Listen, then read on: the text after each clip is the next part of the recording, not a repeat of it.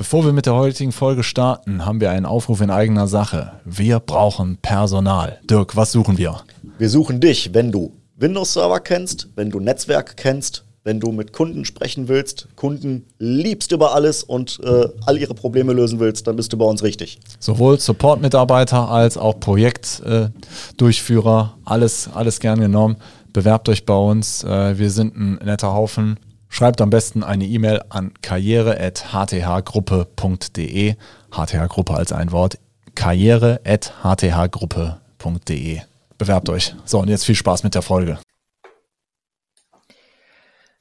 Stellst du in deinem Notariat die Briefe noch händisch zusammen? Vielleicht hat auch jeder Mitarbeiter seine eigene kleine Dokumentensammlung, auf die er zurückgreift. Namen von Beteiligten oder Urkundsverzeichnisnummern werden dann noch Stück für Stück in Schreibarbeit ergänzt. Das kann auch anders gehen. Wie, das erfährst du gleich nach dem Intro. Hallo zusammen zu einer neuen Folge unseres Podcasts, wieder zu einem Notar-Spezial. Wir stellen uns noch mal kurz vor. Äh, mein Name ist Anne Römer. Ich mache so die Marketing- und Vertriebsthemen bei der HTH Beratung und die HTA-Beratung ist spezialisiert auf die Optimierung von der Notariatssoftware Trinotar. Ich bin hier aber nicht alleine, sondern mit Hallo, hier ist Christine Esser. Ich bin die Schwester von der Anne und ich bin direkt beim Kunden aktiv und ähm, ja arbeite nicht direkt vor Ort, aber meistens aus der Ferne mit den Mitarbeitern und den Notaren zusammen, um Trinotar zu verbessern im Arbeitsalltag. Genau, und gemeinsam entwickeln wir das Unternehmen weiter, haben dieses Jahr einige neue digitale Produkte eingeführt. Dafür könnt ihr gerne unsere anderen Notar-Spezialfolgen des Podcasts hören. Heute wollen wir aber mal einsteigen und ein bisschen in unseren Berufsalltag hineinschauen. Ähm, Christine, wie können sich das unsere Hörer denn eigentlich vorstellen, wenn wir einen Interessenten haben, ein Notar ruft an, braucht Hilfe mit Trinotar. Wie läuft denn das eigentlich so ab? Äh, was ist das Erste, was wir mit so einem Interessenten machen? Ja, wie eben schon gesagt, das meiste läuft tatsächlich äh, heute aus der Ferne. Auch für einen ersten Status quo ähm, kann ich mich dann meistens über Teamviewer aufschalten und ähm, wir schauen zusammen, wie läuft das da momentan im Notariat, ähm, wo sehen die Mitarbeiter selber Verbesserungsbedarf, wo schreiben die doppelt, tragen Sachen händisch nach. Ähm, ich schaue, was, was sehe ich, was da noch nicht optimal eingestellt ist und ähm, ja, kann dann äh, zusammenschauen, wo ein besserer Weg hingehen kann. Genau, also wenn ihr an der Stelle denkt, oh, das hätte ich auch mal gerne, meldet euch gerne. Wenn ihr da Beratung braucht, wir können da gerne kostenlos mal drauf gucken, ob da Optimierungsbedarf bei euch existiert.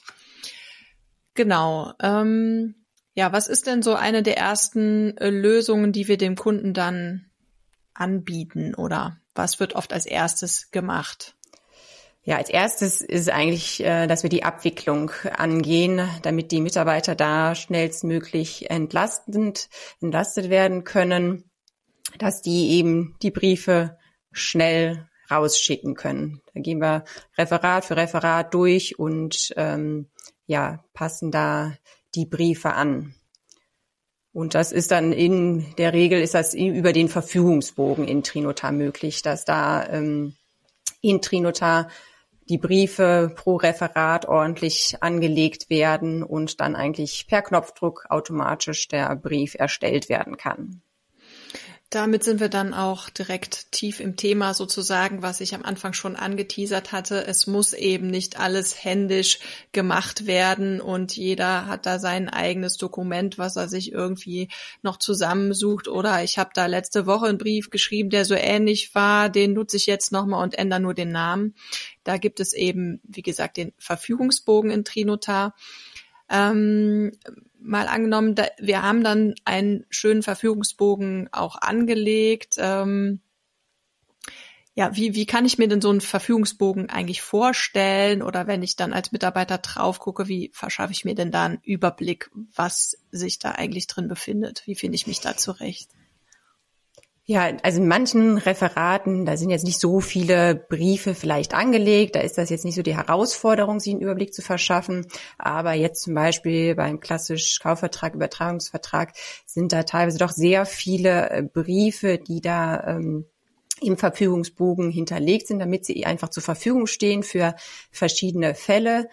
Ähm, da gibt es dann zum Beispiel die Möglichkeit, dass man Stufen sich einrichtet im Verfügungsbogen, dass man als erstes in der ersten Stufe nur die Entwurfsschreiben hat, dann in der nächsten Stufe, dann nach der Beurkundung die ersten Schritte, dann vielleicht eine Stufe für die ähm, Anträge oder Eintragungsmitteilungen, so dass dann der Mitarbeiter sich erstmal mit den Stufen, die Verfügungen gruppiert werden, sich da schon mal orientieren können und ähm, es gibt zum Beispiel auch so eine Filterfunktion. Ähm, es werden nicht beim, beim Kaufvertrag unbedingt alle Beteiligte angelegt. Es gibt nicht immer eine ähm, Belastung in Abteilung zwei oder drei. Dann kann ich mir da auch Briefe ausfiltern lassen äh, von den Beteiligten, die eben nicht angelegt sind. Sodass dann der mhm. Mitarbeiter schnell einen Überblick hat, okay, welche Briefe könnten überhaupt abgewickelt werden ähm, und in welcher Gruppe sind die dann da hinterlegt. Okay, das erleichtert mir dann schon mal einfach alles gut im Blick zu behalten und auch äh, womöglich eben keinen Brief oder Ansprechpartner zu vergessen. Ähm, wie erleichtert der mir sonst als Mitarbeiter den Arbeitsalltag? Äh, da gibt's ja auch noch sicher andere Hilfestellungen, als nur die Briefe aufgeführt zu haben, oder? Ja, da gibt es auf jeden Fall noch weitere Möglichkeiten, findet man dann auch im Gespräch dann äh, raus, was da gegebenenfalls gewünscht ist. Man kann zum Beispiel äh, Voraussetzungen, Bedingungen für einzelne Stufen vergeben, sodass so ein bisschen die Reihenfolge für die Abwicklung vorgegeben wird, dass eine Stufe erst abgewickelt werden darf, wenn die da vorherige abgewickelt wurde. Oder was auch ganz schön ist, man kann ähm, Wiedervorlagen vergeben. Also bei, manchen Verfügungen kann man sagen, okay, da wird eine Rückantwort ähm, erwartet nach so und so vielen Tagen. Ähm, und dann erscheint automatisch ähm, eine, ein Eintrag in der Wiedervorlagenliste. Und dann kann ich so ein bisschen die Übersicht behalten, so was ist schon passiert, wo warte ich noch auf äh, Rückmeldung. Da kann man sich so ein bisschen eben aneignen, mit dieser Wiedervorlagenliste zu arbeiten. Und dann haben wir noch die ähm, Farbsymbole im Verfügungsbogen. Da kann man sich auch ganz gut orientieren. Ähm, die Farben sagen einem zum Beispiel so, was ist schon erledigt, mhm. was habe ich schon abgewickelt, wo warte ich noch auf Rückmeldung, ja, oder was ist eben vollständig ähm, erledigt. Dann darüber hinaus könnten auch jetzt im Hinblick auf ähm, Mitarbeiter, die vielleicht ähm, Quereinsteiger sind, die nicht genau wissen, was jetzt welcher Brief bedeutet, wann er abgewickelt äh, wird, könnte man auch kleine Anweisungen, ähm, Notizen da pro Stufe hinterlegen oder auch pro Verfügung, dass man da so ein bisschen eine Hilfestellung geben kann, wann ähm, welcher Brief abgewickelt werden soll. Ja, und all das ähm, ja, ermöglicht einem eigentlich, dass ich den Verfügungsbogen dann äh, ohne Papierakte nutzen kann. Also ich brauche eigentlich die Papierakte nicht mehr. Ich schaue mir den Verfügungsbogen an ähm, und sehe dann, was ist hier bei dem Vorgang schon passiert, wie ist der Stand der Dinge, wenn ich das eben ordentlich angelegt habe und da die Einstellungen so nutze. Mhm. Und äh, genau, wir reden jetzt immer von äh, die Briefe abwickeln. Ähm, wie mache ich das dann da konkret in dem Verfügungsbogen? Genau, man hat also eine Maske, ne, da sehe ich so, welcher Brief ist äh, für welchen Beteiligten vorgesehen. Und natürlich muss ich das dann irgendwie erstmal anstoßen, ähm, diese Abwicklung. Da gibt's auch verschiedene Möglichkeiten, muss man sich so ein bisschen dann überlegen, okay, wie viele Briefe möchte ich jetzt gerade abwickeln? Sind das jetzt alle aus einer Stufe oder sind das nur einzelne?